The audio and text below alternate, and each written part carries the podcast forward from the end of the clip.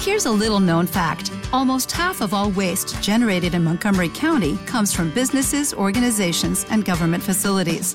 Reducing the amount of waste in your workplace will have a positive impact on our environment. It can also save you money on your disposal costs. Reducing waste and recycling at your business is easy to do and is the law in Montgomery County. Make it your business to recycle right. Learn more at montgomerycountymd.gov slash recycle right or call 311. La primavera, la sangre altero. Ahora hablábamos con el, con el doctor Vergés. Doctor Vergés, buenas noches. Buenas noches, Bienvenido, doctor Josep Vergés. Ya saben, presidente y CEO de UAFI, de ECOSAR, eh, farmacólogo clínico, director médico y científico de este, de este UAFI Sport, que vamos a empezar en unos instantes. Hoy vamos a centrarnos en el aspecto mental, muy importante. Muy importante. Muy importante. Eh, siempre se dice que el deporte es un estado de ánimo a veces, Hombre. ¿no? Eh, el fútbol, ¿no? No- vas vas por encima en el marcador y estás mucho mejor. Marcas un gol y es, y es un estado anímico tremendo a favor. Te lo marcan, es, es un Sí, estado sí. anímico Sí, en contra, ¿no? Los atletas, lo- no solamente los futbolistas, todos tienen que lidiar con situaciones de, de alto estrés, de alta presión, que a veces no lo comentan, no lo comentan por temor a, a no ser, a no ser eh, comprendidos. Eh, recordamos jugadores, yo recuerdo jugadores de primera división que han llegado a ser internacionales que tuvieron que abandonar eh, durante un tiempo la práctica deportiva por un tema de ansiedad. Sí, y, sí. y yo siempre me he preguntado, ¿un jugador de fútbol es consciente, un jugador de alto nivel, cuando lanza un penalti que puede ser decisivo? Que ese penalti lo están viendo en el estadio miles de personas, pero millones de personas a través de la televisión. ¿Es consciente el portero que está ahí, el, el delantero, las consecuencias que eso puede tener? Imagino que no lo deben de pensar, No, por- o deben de estar entrenados para... para Imposible. Porque si no quedarías... Lo, puede- lo pueden pensar y lo pueden intuir, pero, Pero ponerte en, en tantas personas, ¿no? Eh, Porque pe- en un pueblecito. pensar- Hay, hay gente que, que- que está esperando Claro. ese partido durante Claro, meses, ¿no? Y, y dirá, "Oh, ahora, ahora, ahora me, estará, me estará viendo mi padre, o estará Sí. mi madre, o, o- o mi hijo, o mi novia, o mi mujer, o el amigo no sé qué, o tal. pero, pero fíjate, Ricardo, es fíjate. una responsabilidad Sí, tremenda. pero ¿eh? fíjate que ya te diría una cosa, ya me salgo un poco del tema de hoy, ¿no? Sí, sí. Pero es que no solamente en los deportistas de nivel y en la gente que hace. Mira, la semana pasada, ¿eh? hoy somos jueves, la semana pasada se hizo la maratón de Barcelona. Con dos paradas cardiorrespiratorias. Cuidado. Claro, entonces, eh, No lo dijimos, no lo dijimos por... eh, pero, pero fíjate, lo que, lo que te quiero decir es que afortunadamente so- eh, los, sobrevivieron. ¿eh? los objetivos de cada uno eran diferentes. El que corría, eh, dijéramos que además se batió un récord, porque creo que está en, en Sí, dos horas sí, cinco, sí, ¿no? sí, se batió el, el- tanto el masculino Hombre, como el femenino. ¿no? Bueno, la maratón de el que Barcelona. corría quería ganar, ¿no? Quería ganar, tenía sí, récord. y, el- y el, y el que, y el último que llegó quería llegar. Porque- exacto, entonces. O sea que, pero que el estrés es, es diferente en función de los objetivos, ¿no? Sí, sí, sí, sí. ¿No? Al último pues quería llegar y a ver si me van, no van a dejar llegar. Llevo todo, todo el año. A ver si me cierran ya la, si me cierran la puerta, ¿no? puerta y- Porque hubo, gente que llegó muy tarde, ¿eh? Hombre, claro. Es que que, cuarenta y pico kilómetros es que hay gente que al final, en los últimos kilómetros, los, hace andando. andando, andando. Claro, que, que- que es mucho. que- hombre, 40 kilómetros Es que andando es que es mucho. ¿eh? andando desde el principio Desde el ya es principio mucho. es mucho, ¿eh? Madre mía. Bueno, ¿cuánto absentismo laboral habría Uf, Bar- eh, el lunes. El lunes. Las eh, consultas llenas. El lunes. eh, eso se tendría que haber celebrado en Madrid, que el lunes fue festivo. Exacto, para descansar. Por ejemplo, para, para Porque las, las, eso, los médicos de urgencias, usted cuando, está- cuando estaba en urgencias, bueno, no había maratones. No había maratones, Pero, no. pero lo deben de notar, supongo, Hombre, gente con. Seguro, seguro que habrá gente que ha estado esta semana de baja. Y, y absentismo laboral. Y absentismo, laboral y, bueno, y con dolor, ¿me entiendes? Claro, claro. Sí, y tanto, sí, sí, seguro, vamos, segurísimo. Bueno, tenemos 39.200 suscriptores en el canal de YouTube. Sean todos bienvenidos al canal YouTube de Wafi. En breve, en breve estarán ya las mesas, las 29 mesas que vivimos el 8, 9 y 10 de marzo pasados Correcto. eh, en el, en el pabellón Alfonso, no, Alfredo, Alfredo Goyeneche. Alfredo Goyeneche en el Comité Olímpico Español. Estarán todas colgadas. Y entonces llegaremos a los 40.000. Correcto. Seguro que sí. Cultura FM, eh, Canal 4 Televisión, Canal Media Televisión, Razón Digital, entre otros medios que tienen a bien difundir lo que aquí hablamos, decimos y les contamos. Sean todos bienvenidos a una nueva edición de OAFI Sport.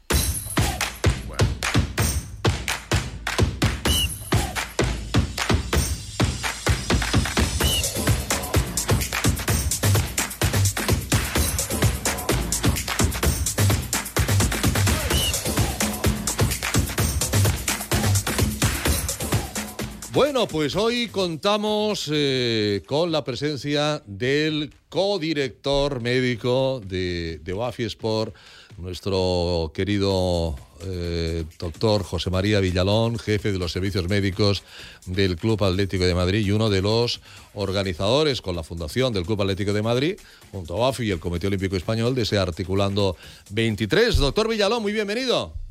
Muchas gracias. Buenas tardes a todos. Y de nuevo un placer estar aquí con vosotros. No, verle, verle también. La última vez que nos vimos fue en Madrid, justamente, en el, en el, Comité Olímpico Español. Hablábamos del, del, tema psicológico, con usted lo hemos hablado en más de una ocasión. Importantísima la cabeza para, para cualquier cosa en la vida y como evidentemente no podía el deporte ser una excepción, ¿no, doctor Villalón? Efectivamente, es uno de los, de los pilares de la atención al deportista todo el aspecto psicológico y en esa valoración y en ese apoyo psicológico hay muchas técnicas que ya nos va a explicar el, nuestro especialista de hoy, en donde de alguna manera podemos actuar en los aspectos volitivos del propio deportista con diferentes técnicas y también en muchas ocasiones a nosotros nos gusta hablar del, del deportista lesionado que debe superar su lesión, y que, bueno, pues el, apoyo psicológico también es tan, tan importante en esos momentos un poco críticos, ¿no? Mm. En un instante estamos, estamos con, nuestro, con nuestro experto, pero efectivamente el deporte y la mente van, van unidos. Eh, la vida y la mente van, van. Las enfermedades también dicen y la vida van, van, van unidas, doctor, doctor Vergés, ¿verdad? Sí, absolutamente.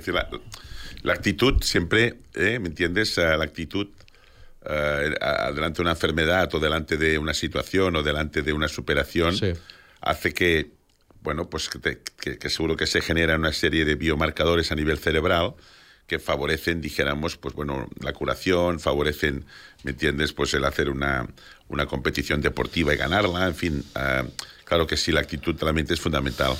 Pues hoy contamos con un experto en, estos temas. Eh, tenemos el honor de contar con don Alejo García Naveira. El señor García Naveira es psicólogo deportivo que ha trabajado para el Atlético de Madrid, para la Unión Deportiva Almería, para la Real Federación de Atletismo, para el equipo de eSports Matt Lions, entre otros muchos. Además es profesor en la Universidad de Villanueva. Eh, profesor Alejo García Naveira, muy bienvenido y gracias por acompañarnos. Muy buenas, muchas gracias por la invitación y poder compartir este espacio con todos vosotros. ¿Cómo, ¿Cómo, de importante es la figura del psicólogo en un equipo de fútbol profesional ahora que no nos oye el doctor Villalón? Bueno, en primer lugar, saludar al doctor, indudablemente que ha sido durante muchos años mi jefe. Eh, indudablemente es buen, buen jefe. ¿Buen jefe? Muy, muy buena persona y gran profesional. y, sobre todo sabe hacer equipo y tiene una visión, es visionario, es de esos jefes visionarios también. Sí, sí. Fantástico. Muchas gracias. Una, una, una, vez hecho el agradecimiento, lo que decía, eh, ¿cómo de importante es la figura que usted representa en, el, en la psicología, el psicólogo en un equipo de fútbol profesional? Alejo. Bien, yo la entiendo indudablemente como un técnico al servicio del equipo en general. Eh, integrado desde mi experiencia, eh, creo que el lugar donde tiene que corresponder es dentro de los propios servicios médicos, porque hay una pata importante que es la, salud psicológica de los deportistas, del cuerpo técnico y de todos los trabajadores y a partir de ahí desarrollar un trabajo no solo de un punto de vista de, cuidado de la salud psicológica, sino también eh, desde un punto de vista de optimizar el rendimiento de, los jugadores y del equipo en general. Yo, no sé si la, si la, sociedad en general eh, eh, conoce bien el por qué en un equipo hay, hay la figura del psicólogo deportivo. Digo esto porque cuando Luis Enrique se hizo cargo de la dirección técnica del Fútbol Club Barcelona sorprendió a, muchos medios de comunicación que en su staff llevara un psicólogo. Y, Luis Enrique rápidamente, con una ironía de, buen asturiano que tiene, dijo que, nadie se preocupe que el psicólogo es para mí. ¿eh? Que el psicólogo es para mí. Diciendo, aquí no hay ningún jugador con eh, todavía no está bien visto. yo decía que hay jugadores que el doctor Villalón conoce bien, que el, que, el profesor García también conoce bien, que, han tenido incluso que ausentarse durante algún tiempo de la, de la práctica deportiva por problemas de fobias sociales, por problemas de ansiedades. Eh, ¿Está perfectamente ya entendido por la sociedad que un futbolista, que un atleta, que un jugador de baloncesto que, o que una jugadora de, voleibol tenga problemas psicológicos y necesite una ayuda psicológica? Bueno, el doctor me podrá complementar porque tiene amplia experiencia y está al pie del cañón también todos los días. Eh, vamos a yo creo que sigue siendo un tema tabú, al menos en, en España. Entonces, eh, porque hay otras culturas, como es la sudamericana, que quizás el, rol del psicólogo en general dentro de la sociedad está más instaurado.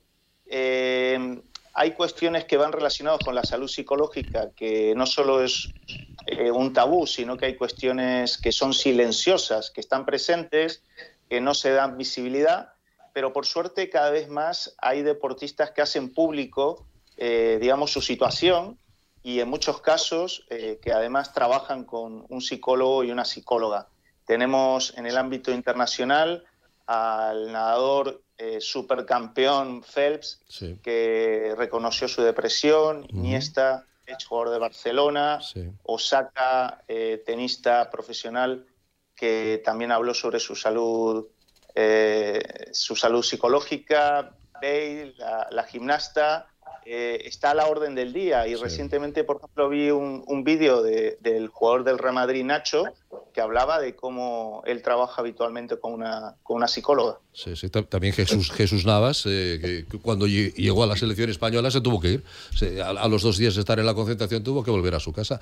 Doctor Villalón, eh, evidentemente, eh, es, es, bueno que todos estos grandes nombres que acaba de mencionar el, el profesor salgan a la luz pública, que, que un Iniesta salga y, diga que él, que él tuvo unos problemas que no podía ni hablar con su mujer. Llegó, llegó a decir que Michael Phelps, que, que, que que, esta, esta que va para medallas de oro, vamos a, eh, sin parar. Es bueno que salgan estas, estos referentes a decir, oye, si yo lo he tenido, eh, chico, ¿por qué tú no lo dices o, o, no, te avergüences de ello, no?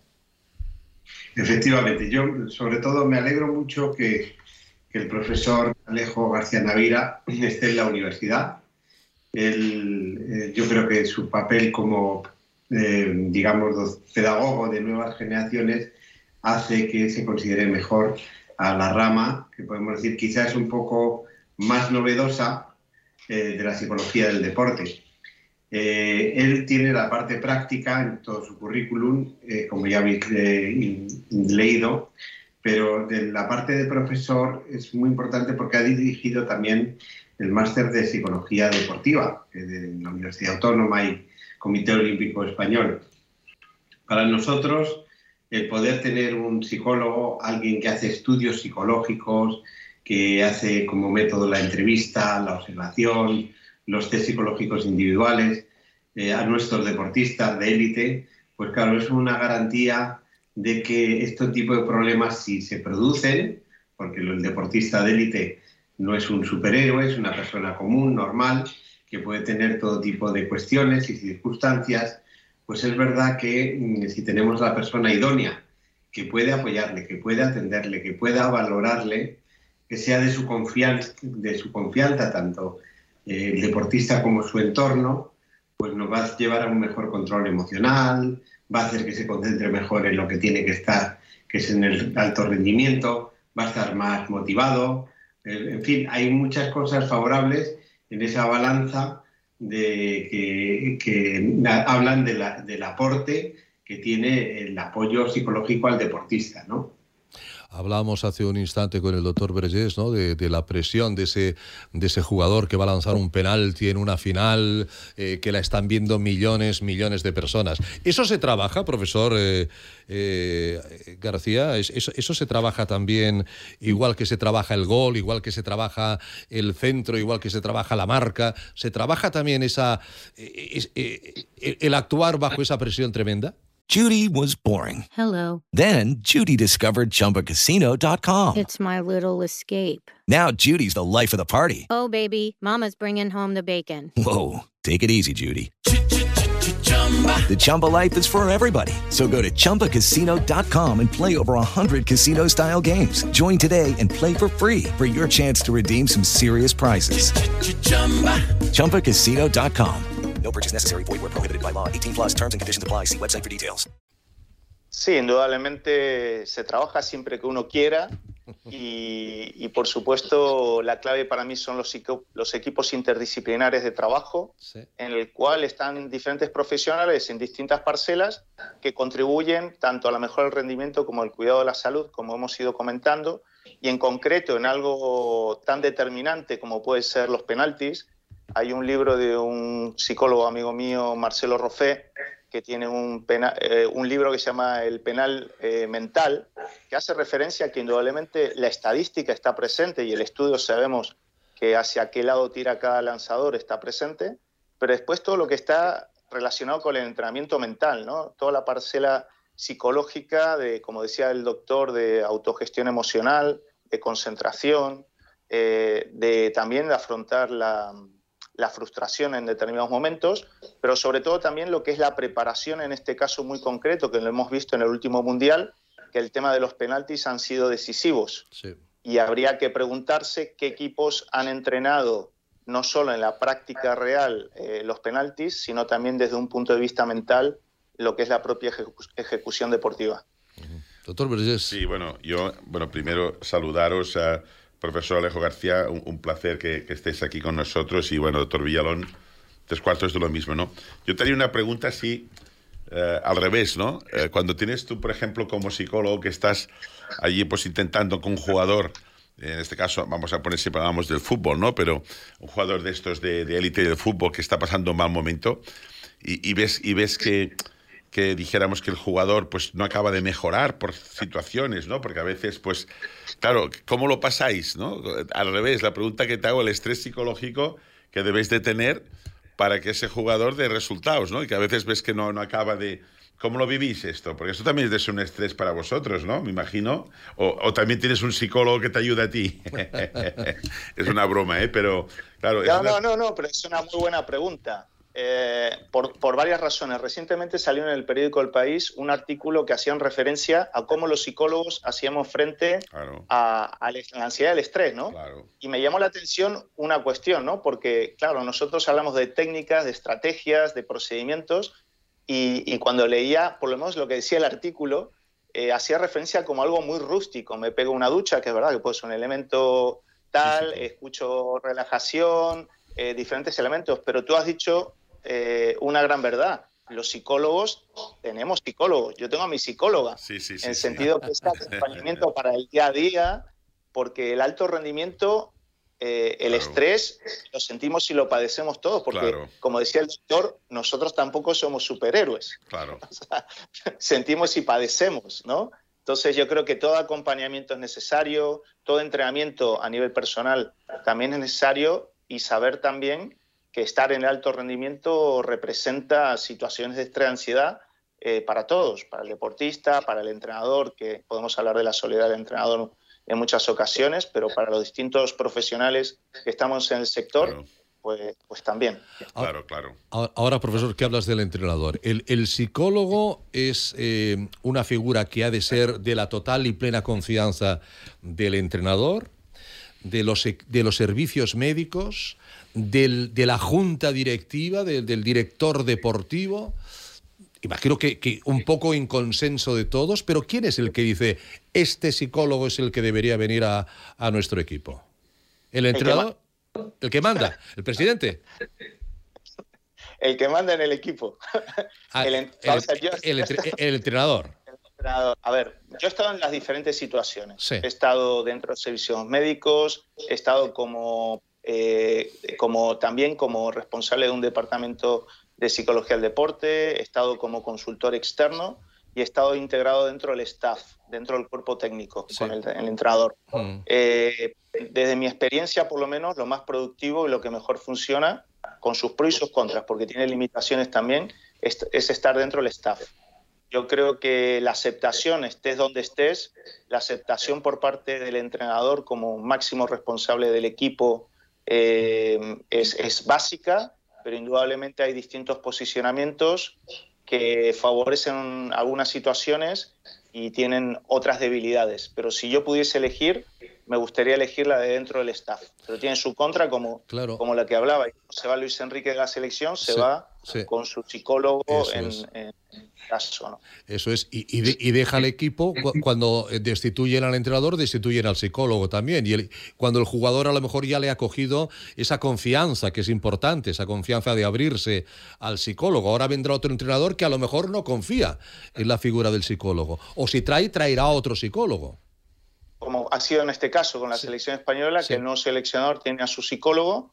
Eh, y has dado un dato importante, que son los vínculos, ¿no? A mí me ha pasado mucho en pádel también, trabajo en pádel a nivel profesional, y hay staff, grupos de trabajo en torno al entrenador. Entonces, cuando hay cambio de jugadores dentro de las parejas, suele haber cambios de equipos de trabajo, ¿no? Entonces, eh, esto no es como una máquina de churros, por decir una forma. Aquí estamos hablando de personas y la relación y el vínculo personal y profesional creo que, es importante. Luego también hay psicólogos que sin serlo lo son y están en la banda. Eh, el propio Cholo Simeone, ¿no? Cuando anima y cuando le dice al público, venga a animar. Ahí, ahí, el Cholo está haciendo de psicólogo de masas, ¿no? Para que las masas animen. ¿eh? A ver si me permite, Ricardo. es, Que, es que, claro, al final Quiero decir, eh, un entrenador, como puede ser el caso del Cholo o otros, otros tiene que ser líderes de, orquesta, ¿no? Quiero decir que al final. ¿No? Y tiene que aprender. aparte que seguramente la escuela de la vida ya, les ha enseñado, ¿no? Que, pero... que tienen 25 egos en el vestuario, e-, egos potentes, claro, ¿eh? Claro, pero, pero claro, jugadores como, de como Cholo, entrenadores que, han sido jugadores, que, no, digo que los, los entrenadores no tienen por qué no ser jugadores, ¿no? Pero pienso que la experiencia que pueda tener él de haber vivido diferentes países, diferentes equipos, diferentes entrenadores, su, eso no. Su nivel, sus títulos, su nivel, eso es un respeto. Claro, o sea que, por eso digo que yo, creo que, eh, contestando a tu pregunta, Ricardo, ¿no? que comentabas, mm. que, yo creo que hace falta un liderazgo, quiero decirte. Entonces, claro, un buen entrenador pues tiene que ser un líder, ¿no? Como un director de orquesta, ¿no? Tiene que porque si no, mal asunto que haya un, el, guitarrista vaya por un lado y el pianista por otro, ¿no? Vaya orquesta, vaya orquesta. ¿no? Pero, pero el mejor psicólogo, doctor Villalón, es cuando la pelota entra, ¿eh? Sí, desde luego. El panorama psicológico y general cambia rápidamente. Es decir, que, eso conlleva el que seamos un poco resultistas. Sí, claro. Para mejorar el ambiente. Pero es verdad que el entrenador tiene que ser un buen motivador, porque es el, director del grupo humano. Yo comparto con Alejo el hecho de que estar dentro de un staff, pues en esa relación entre los diferentes miembros de, ese equipo multidisciplinar que, tutelan al deportista de élite, pues siempre va a estar más integrado. Es decir, tiene que tener la confianza del, del máximo del comandante de ese, de ese equipo que es el entrenador.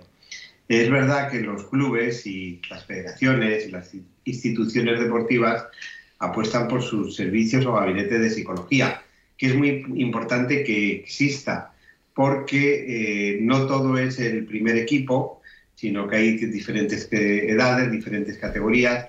En muchas ocasiones la labor del psicólogo está mucho mm, como apoyo en edades tempranas y ahí pensamos que ese gabinete de psicología pues tiene que, cuidar y tutelar a esos, a esos deportistas jóvenes para que luego puedan llegar a, su máximo exponente para hacer, llegar a ser, digamos, la élite y para ese camino pues les hace falta también un apoyo psicológico importante.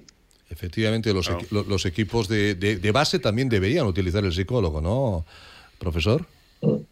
Sí, 100%. Por mi parte, como dice el doctor, si educamos y formamos y entrenamos desde la base, cuando ya sean jóvenes, porque no nos tenemos que olvidar que deportivamente llegan a su madurez eh, dentro de su carrera deportiva, pero su madurez psicológica normalmente la pueden obtener entre 35 y 40 años, que ya se escapa, digamos, de su punto deportivo, ¿no? Entonces, toda la labor que podemos realizar desde la base, indudablemente va a facilitar eh, a trabajo, o sea, primero que el jugador llegue más preparado y más formado para el alto rendimiento, y después para también normalizar ciertos roles profesionales, como puede ser el del psicólogo, para que cuando tengamos que trabajar en, un equipo profesional, pues ya sea algo natural y no sea algo como, como, extraño, ¿no? por decirlo de una forma. Yo, yo sí, Alejo y, y José María, sabes que nuestro programa, pues siempre Claro, es, un programa de que lo que queremos es mejorar la salud articular de los deportistas, ¿no? Ah, ¿Os encontráis frecuentemente, por ejemplo, una jugadora o jugador que hayáis tenido, por ejemplo, pues que tenga una lesión de ligamento cruzado anterior, que ahora está de moda, ¿no? Por desgracia, ¿no? Eh, el miedo, por ejemplo, que puede tener este jugador o jugadora eh, a recuperarse, al no volver a estar en las mismas condiciones. ¿Esto es frecuente? Y si es frecuente, ¿cómo lo gestionáis? ¿Cómo lo tratáis este tema? ¿Cómo, ¿Qué tipo de actitud le, encaráis a la, desde un punto de vista de técnica, ¿no? a la jugadora, ¿no? A una jugadora de, Atlético de Madrid o del Barça o de Bilbao o, un jugador. ¿Cómo lo encaráis este tema? Bueno, si quiere, doctor, yo brevemente y usted puede complementar, si le parece. Eh, indudablemente, eh, la lesión eh, no solo es la propia lesión y los procesos de recuperación, Después hay un, proceso de readaptación que es muy importante, no solo, no solo del gesto técnico o, la puesta a punta del jugador, sino a nivel mental también, eh, pues muchas veces queda esa huella a nivel emocional asociada a la lesión, inclusive a, la situación o al gesto técnico eh, asociada con la lesión, ¿no? Entonces hay, hay, hay, que hacer un trabajo muchas veces específico porque el jugador puede después meter la pierna con miedo o tener inseguridades en relación a volverse a lesionar. Y ese es un trabajo de acompañamiento, de apoyo emocional y de aplicar ciertas estrategias para poder eh, adaptar eh, o, habituar, digamos, ciertos niveles de ansiedad asociadas con ciertas cuestiones diferentes, ¿no? A través de no solo el control de la respiración, la autogestión de pensamientos, sino también a través de la visualización. Eh, y después hay estrategias específicas eh, que yo utilizo, por ejemplo, a través del MDR, que lo que trabajamos es el, trauma emocional asociado a ciertos acontecimientos y en este caso podría ser la lesión. Muy bien, gracias. Doctor Villalón. Sí, yo estoy de acuerdo. Desde luego el, el deportista lesionado de repente se aparta de sus compañeros, de sus, digamos, rutinas de entrenamientos y bueno, puede caer incluso en depresión. O sea que no debemos de olvidarnos que, pues como ha dicho muy bien el profesor Alejo, pues es gente que todavía muchas veces no han alcanzado su madurez psicológica y ese apoyo les viene fenomenal en todo el proceso de, de readaptación funcional. También quería poner sobre la mesa que hay jugadores o deportistas que entrenan muy bien, que tienen unas capacidades y habilidades motoras magníficas, pero llega la presión, la presión ambiental en un partido de fútbol, mm. eh, puede ser en el estadio del Camp Nou ayer por la noche, eh, pues eh, puedes, el otro, el pasado fin de semana, perdón, pues que ocurra que esa presión ambiental muchas veces puedan con nuestros deportistas y no es fácil rendir al máximo nivel teniendo una presión ambiental de este tipo, ¿no? Con lo cual desde el punto de vista del apoyo psicológico, también podemos ayudarles mucho no estén lesionados, claro. El famoso miedo escénico, profesor. Okay, round two. Name something that's not boring. laundry? Ooh, a book club. Computer solitaire, huh? Ah, sorry, we were looking for Chumba Casino. That's right. ChumbaCasino.com has over 100 casino style games. Join today and play for free for your chance to redeem some serious prizes. ChumbaCasino.com. No purchase necessary. Full prohibited by law. 18 plus terms and conditions apply. See website for details. With the Lucky Land slots, you can get lucky just about anywhere.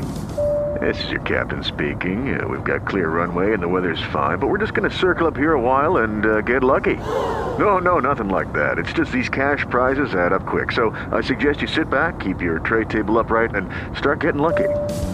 Play for free at LuckyLandSlots.com. Are you feeling lucky? No purchase necessary. Void where prohibited by law. 18 plus terms and conditions apply. See website for details.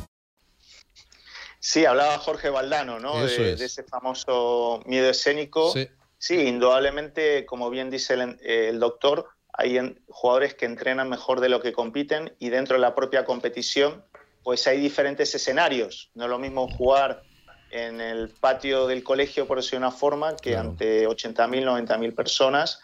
Eh, eso es un, estrés de la propia presencia o exigencia o, bueno, del ruido que hay también en torno eh, del jugador dentro del partido. Inclusive hay, hay jugadores que rinden muy bien con sus equipos y después cuando van con la selección, como que la camiseta le pesa también, eh, pues tienen un, menor rendimiento, ¿no? Son cuestiones, digamos, a entrenar y a preparar al deportista para que, vamos a ver, cuando uno prepara al deportista, tiene que prepararle desde el querer jugar muy bien y, y rendir a un gran nivel, y también tenemos que prepararlo ante posibles curvas o circunstancias adversas que se puedan encontrar, desde que el árbitro te pite en contra, desde que fallas una jugada, o el portero eh, haga una cantada o, la presión del público, como estabais hablando, pues son circunstancias que dentro del propio estrés de la competición, pues son cuestiones que no nos pueden sorprender. ¿Notasteis algún, algún cambio, por ejemplo, como comentábamos ahora del tema del, del, miedo, dijéramos, eh, en un estadio, por ejemplo, cuando hubo el COVID, que se jugaba a puerta cerrada, ¿visteis jugadores que a lo mejor se desarrollaban mejor dijéramos, a puerta cerrada, que no tienen impacto del público, ¿no? O incluso tenéis alguna estadística, decir, pues mira, justamente el, efecto casa cambió, quiero decir, de jugar, ¿no? Eh, comentabas tú, José María, del domingo pasado, ¿no? Eh, pues lo mismo, pues mira, si viene a jugar el Madrid en campo del Barça, por poner un ejemplo, ¿no? Y está vacío. Y está vacío el campo, pues oye, no tienen el, efecto del público, ¿no? Eh, ¿cómo, ¿Esto tenéis, ah, con lo que pasó en el COVID, alguna experiencia o algún comentario al respecto? Pues así un poco para, como curiosidad. Bueno, yo puedo, lo que puedo comentar como campeón de liga el año del COVID, es decir, que jugamos sin público, era otra situación, es verdad, eh, una situación extraña. Mm, como bien ha dicho el doctor Vergés, pues eh, ese efecto de jugar en casa, pues ya lo perdías. En realidad parecía un campo neutral, eh, cambiaba simplemente el escenario pero bueno, se oía todo a los entrenadores cuando daban instrucciones a sus jugadores, es decir, era eh, otro, casi yo diría, otro deporte al que estamos acostumbrados. Y había que adaptarse a ello. Es verdad que el jugador entrenó en condiciones diferentes, muchos durante el gran confinamiento o el confinamiento duro, pues entrenaron en sus domicilios, Luego en la fase de readaptación también se entrenaba en condiciones muy particulares, sin, estar en, ningún lugar encerrado, solo al aire libre. Y bueno, poquito a poco yo creo que, aun pasándolo mal, porque yo creo que en general la pandemia nos creó incertidumbre a todos, pero aún así había que adaptarse. Y dentro de esa adaptación eh, a todas estas circunstancias, podríamos decir que el que mejor lo hiciera podría llevarse el campeonato, ¿no? Sí, sí. Bueno, este año, hemos dicho muchas veces, es una temporada típica, una temporada con un mundial que, que, paró ¿eh? en medio de, unas competiciones, sobre todo aquí en Europa, eh, pues, pues eh, hizo un parón que nunca se había visto en ese momento. Y antes el profesor García Naveira hablaba de lo que pesa una camiseta nacional, ¿no? Es decir, yo no sé si a la vuelta también hubo que aplicarse más los psicólogos en, el, retorno de esos jugadores. Primero los que se habían quedado aquí, bueno, más o menos iban haciendo sus ejercicios, pero claro, los que iban llegando a medida que iban llegando es que iban quedando eliminados. Y no es lo mismo levantar la moral de esos jugadores que, por ejemplo, a los argentinos no hizo falta, ¿no? Que los argentinos vendrían con las pilas al mil por mil, ¿no, profesor? Sí, yo creo que hay varias cuestiones a tener presente. Lo primero es que el periodo de preparación de cara al propio Mundial ha sido diferente. O sea, los periodos de un mes y medio o cuando es de preparación o un mes, eh, lo que es cuando es verano, eh, se recortó en, este Mundial por las fechas en las que estaban. ¿no? Y además recientemente la FIFA hablaba de un periodo de, establecer un periodo de recuperación post-mundial, ¿no? porque puede haber un agotamiento físico, emocional y hay que cuidar al, deportista. ¿no? Pero es verdad que ha sido un, un mundial atípico en el cual son cuestiones que requieren una atención especial, ¿no? A todos los niveles. Eh, yo tendría dos, dos, preguntas a los dos, ¿no? Una es, ¿hay algún deporte, ya no que sea fútbol, un deporte que, que, que requiera... Claro, me imagino que cada deporte debe de tener el, el approach psicológico diferente, ¿no? No sé. Pero ¿hay, ¿hay, algún deporte en especial que el approach sea diferente? Y después otra pregunta que os quería hacer a los dos es, eh, ya sé que también es difícil esta pregunta, porque no sé qué puede generalizar. La, la, mujer tiene más capacidad, dijéramos, de superación, el género femenino, eh, o de lucha que el hombre, o, o, no, o igual, o depende de las personas. Doctor Villalón. Bueno, o profesor. Eso, no, no, el doctor, que el doctor. El doctor, ¿no? el doctor. Bueno, muy, buen, muy, buenas preguntas, doctor Vergés. Eh, Vamos a ver, eh, yo voy a contestar a lo mejor eh, una de ellas y la otra se la dejo al, al profesor Alejo García Naveira. Bueno, eh, vamos a ver. Yo creo que eh, dentro de la, del deporte, de los deportes, por ejemplo, individuales, tenemos el que el deportista debe de, de tener una autosuperación diaria en entrenamientos y en competición. No existe esa terapia grupal, es decir, ese deportista individual en las diferentes modalidades de los deportes que tenemos, olímpicos o no olímpicos, pues quizá yo justificaría un poco más, si cabe, esa atención psicológica individual. En deportes de equipo, la atención psicológica eh, debe de también considerar el, terapias grupales, que son muy importantes.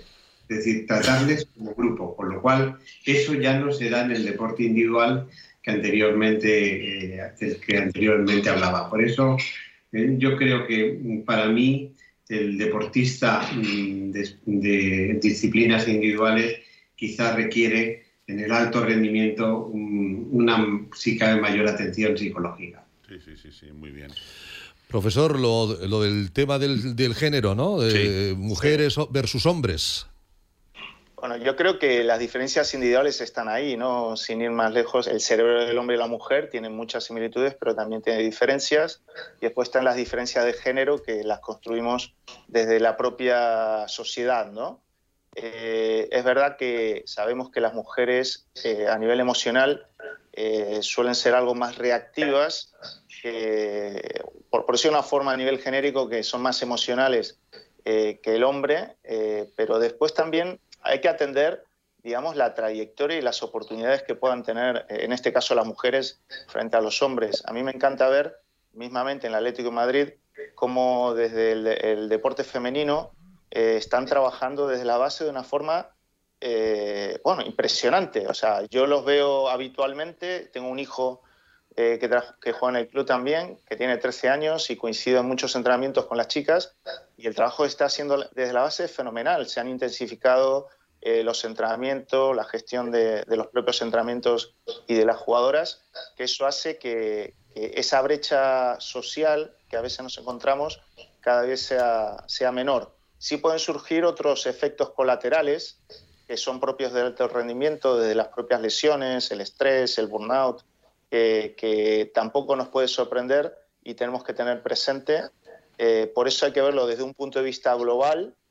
Diferencias en, entre el hombre y la mujer existen y están presentes, pero también hay diferencias eh, de género eh, que tenemos que atender y tenemos que acercar tanto el deporte formativo como el deporte de alto rendimiento en el caso de las mujeres.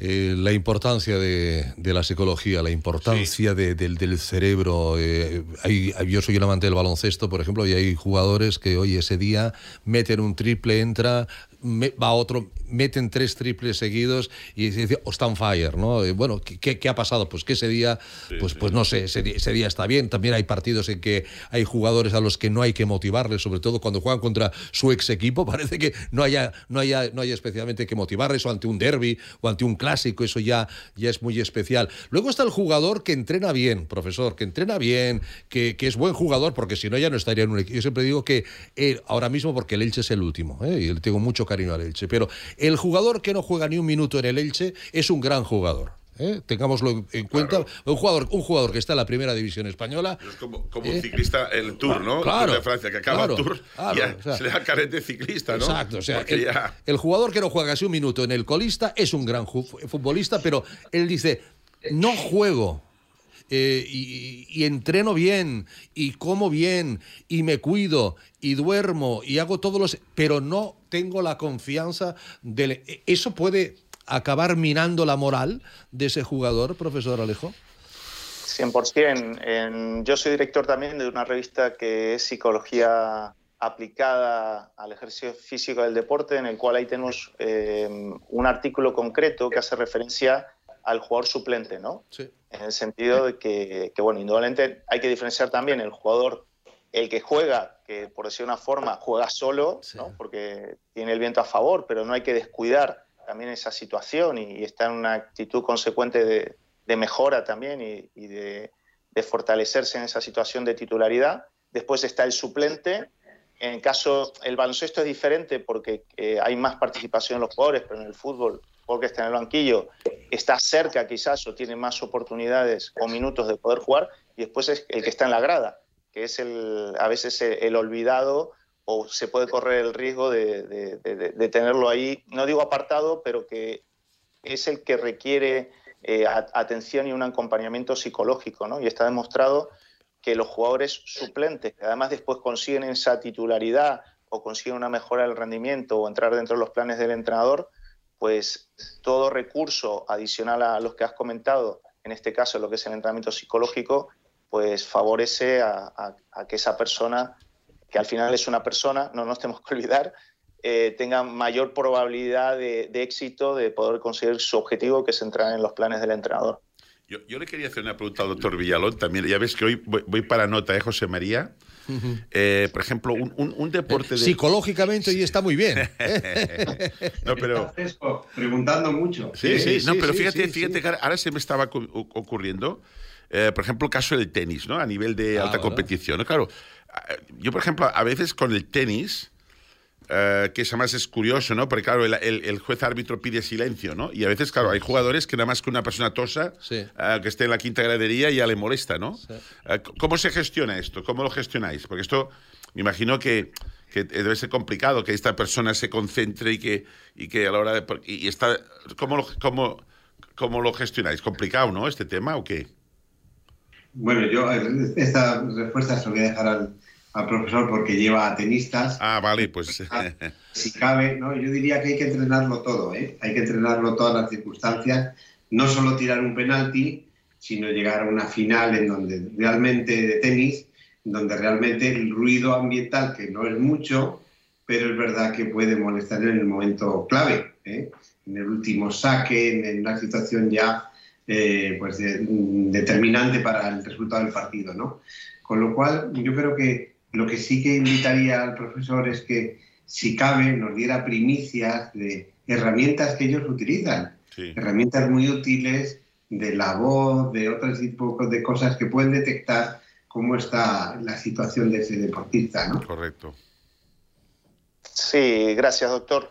Yo creo que hay diferentes cuestiones. Eh, primero, siempre analizar las fortalezas y áreas de mejora de- del deportista, eh, sus diferentes capacidades psicológicas, desde la concentración que estamos hablando. Yo siempre le digo a mis eh, deportistas que no es el hecho solo de, de desconcentrarse, sino el tiempo de refocalizar la atención en la propia actividad, que eso es lo que le va a hacer fuerte y más grande, ¿no? Porque distraerse en un momento y tardar un segundo en volver no pasa nada, tendrá más influencia en, función del deporte, eh, pero el problema, por ejemplo, en el tenis, que un jugador se vaya dos, tres juegos, pues indudablemente ahí marcó la trayectoria, digamos, del partido. Eh, después hay otra cuestión importante en relación con lo que decía el doctor, es el monitorizar el estado emocional de- del deportista. Y ahí la tecnología pues eh, suma y, es un valor añadido que está al servicio de los distintos profesionales. El doctor hablaba en concreto de, una tecnología basada en la inteligencia artificial y el Big Data, que a través del análisis de la voz de- del deportista podemos sacar un patrón emocional de cómo se encuentra el deportista en ese momento. Entonces, ese indicador, si lo, le hacemos un seguimiento a lo largo de la semana, nos da un perfil de cómo está esa persona y cómo llega a la propia competición e inclusive podemos conseguir indicadores previo a la competición para saber si esa persona emocionalmente, por ejemplo, o a nivel de confianza o a nivel de energía, eh, se encuentra en condiciones, porque podemos hablar de concentración dentro del partido, pero si el deportista ha dormido mal o ha tenido un contratiempo o no se encuentra bien, por mucha concentración que hablemos, el organismo no está en condiciones para poder competir. Sí, sí. Algo que aquí hemos comentado ya con el doctor Villalón, con el doctor Bellés en más de una ocasión. Ese, eh, esa final olímpica, profesor eh, García Naveira, esa final olímpica para la que llevas preparándote cuatro años, eh, que sabes que es en un, momento, sobre todo si es los 100 metros, es igual, o, otra final, es un momento.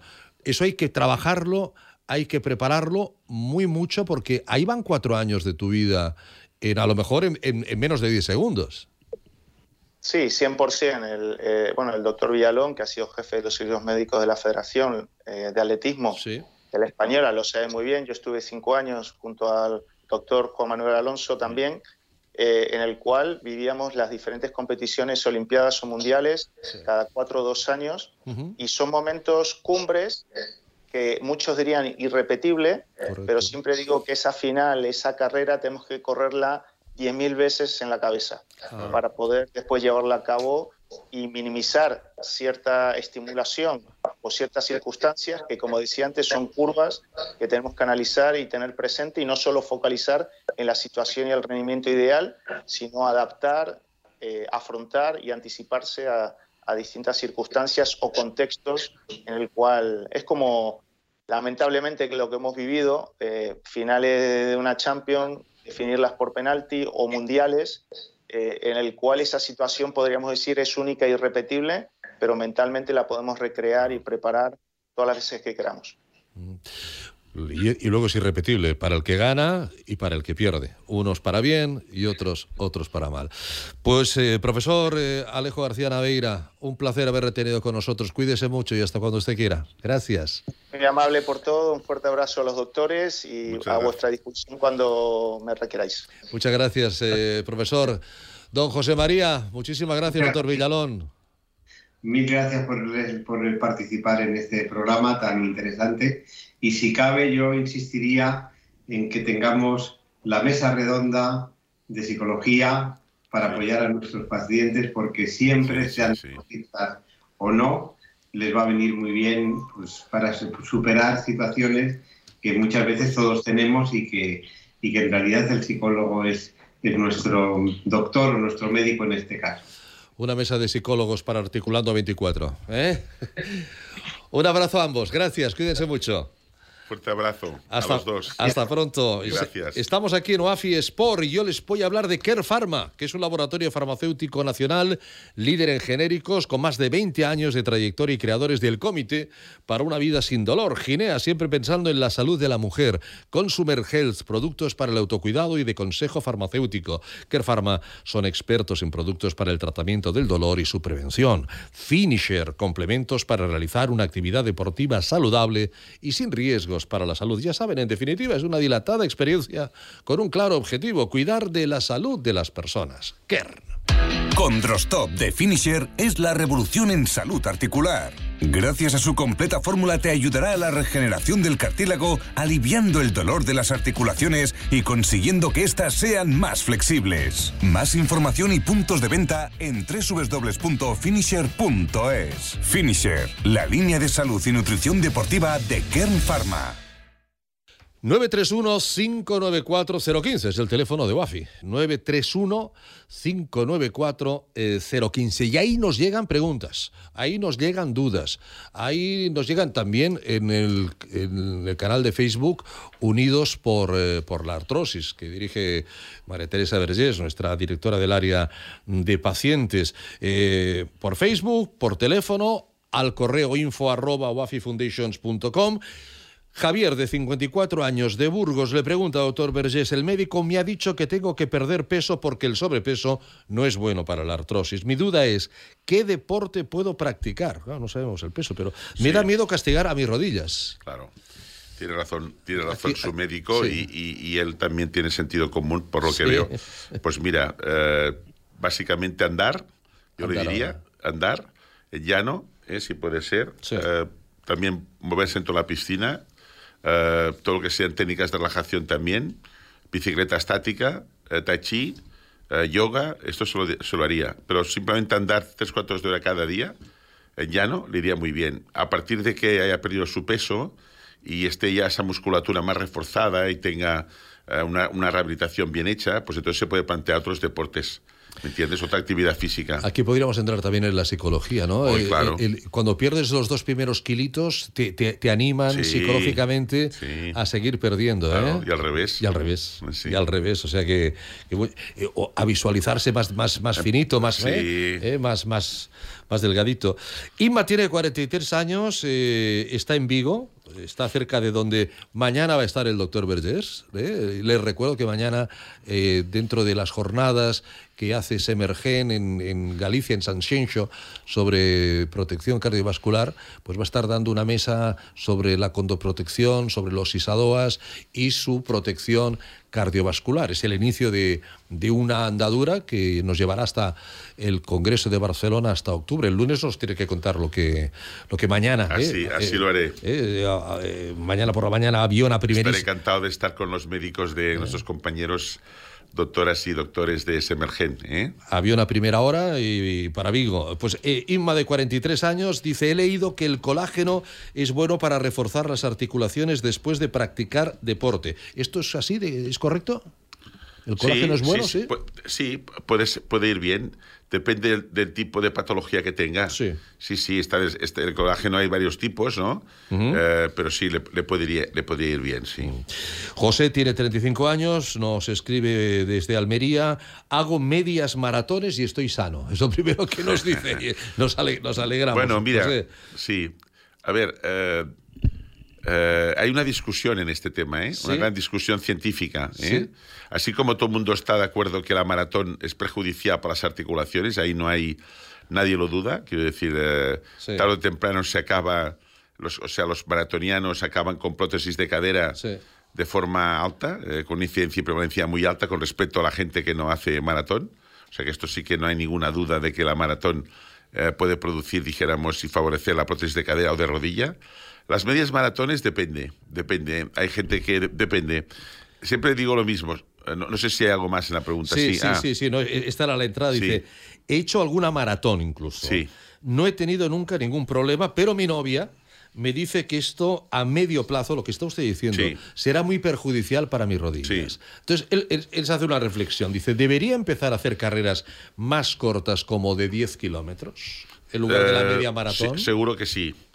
Seguro que sí. Y de- pero, y- pero igualmente 10 kilómetros, 10 Sí. kilómetros, al final la, la, la- sí, la seguro, que, patología... seguro que le puede ir bien. Y yo lo que haría es hacer una contraprotección con él. ¿Me entiendes? O sea, ver, ver si, por ejemplo, pues, bueno, eh, si él realmente, eh, este, este, este señor que nos ha llamado, José, dijéramos, eh, no tiene antecedentes familiares de artrosis, no tiene alteraciones del morfotipo, ha empezado a hacer esta práctica de correr desde pequeñito. Eh, si esto no lo tiene, en principio, tranquilo. O sea, quiere decir que puede, puede ir bien, no sé si me entiendes, ¿no? Ahora, si empieza tarde, si tiene un cruzado que fastidia o un menisco. Tiene 35 años, es 35, joven. Bueno, sí, pero hay, hay gente ya con 35. Sí, claro, claro, ¿Me entiendes? Por desgracia, a veces, cuántas veces lo hemos comentado aquí, con esquiadoras, ¿te recuerdas, no? Y con otros deportistas, ¿no? 18 años, 17. Si tienen ya alteraciones del menisco durante el anterior, cuidado, porque entonces sí que puede favorecer la artrosis, ¿eh? Pero bueno, ya digo, depende del caso, se tendría que valorar. Consulta solidaria.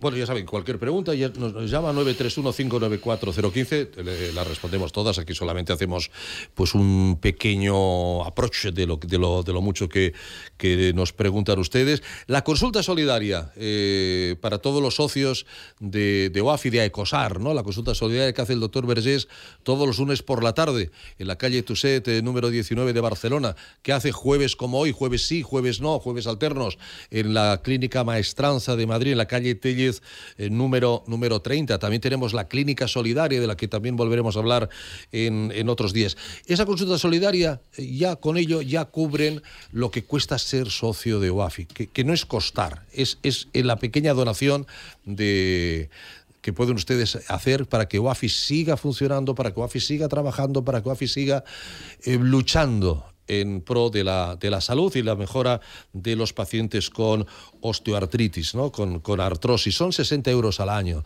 Ayúdanos a promover la educación, prevención, tratamiento e investigación de la artrosis para mejorar la calidad de vida de las personas que la sufren. Ayúdanos a seguir ayudando. Hazte socio, hazte socio. Esto es lo que hace que, que WAFI sea fuerte. Eh, eh, y voluntarios también. a mucha gente. Y, y voluntarios. 931 594-0015, son 60 euros al, al año, además desgravables, ¿eh? porque son donación a una fundación sin ánimo de lucro, desgravables de su IRPF, son 5 euros al, al, mes. ¿eh? Hay, hay, personas que, que, que, se lo pueden permitir sin duda alguna y eso nos va a ayudar y a lo mejor le van a ayudar a usted, porque como decimos siempre, la artrosis pues está ahí a la vuelta de la esquina, no tendrá glamour, eh, será una cenicienta, pero, pero ahora eh, se va a ver que tiene más glamour y es menos cenicienta con, un, un... todo este trabajo de, del tema cardiovascular. Sí. Hay, un, hay una expresión sí. que oirás que este año lo repetiremos mucho que se sí. llama neglected disease, en inglés, que es enfermedad negléctica, uh -huh. que viene a decir, es una enfermedad que está abandonada. Sí o una enfermedad que no se toma en consideración. Y sí. esto es lo que es la artrosis, ¿eh? Sí, sí, no se toma en consideración, no, no. Se, no, Se, tiene la conciencia que se debería tener esta enfermedad. No, no, lo que hemos dicho siempre. ¿Cuántas defunciones se han firmado diciendo causa de, del fallecimiento? Artrosis, ninguna. ninguna. Vamos, yo creo, yo creo. Y, y... Ahora, ¿cuántas de esas defunciones se han producido porque había una artrosis? Eh, pues un, un, 20% de mortalidad tiene la artrosis. Pues fíjese, porque luego eso, eso provocó la hipertensión, eso provocó el ictus, eso provocó el infarto, sí. eso provocó, es la causa. provocó la obesidad, el factor renal, sí, señor. síndrome metabólico, etcétera, etcétera, etcétera. Doctor Vergés, que sé que ha de madrugar mucho para mañana estar sí. en San Sencho. Muy bien. Eh, con los amigos de, Semer, de Semergen. El lunes os lo cuenta todo, ¿eh? Sí, os lo contaré. No se olvide, buen viaje y cuídese gracias, mucho. Gracias, gracias doctor. Vergés. Gracias, Ale Salari. Gracias, Uri eh, Agramul. Les hablo Ricardo Aparicio. Sean felices. El lunes volveremos veremos en una nueva edición de OAFI Radio. Hasta aquí, OAFI Sport. Buenas noches.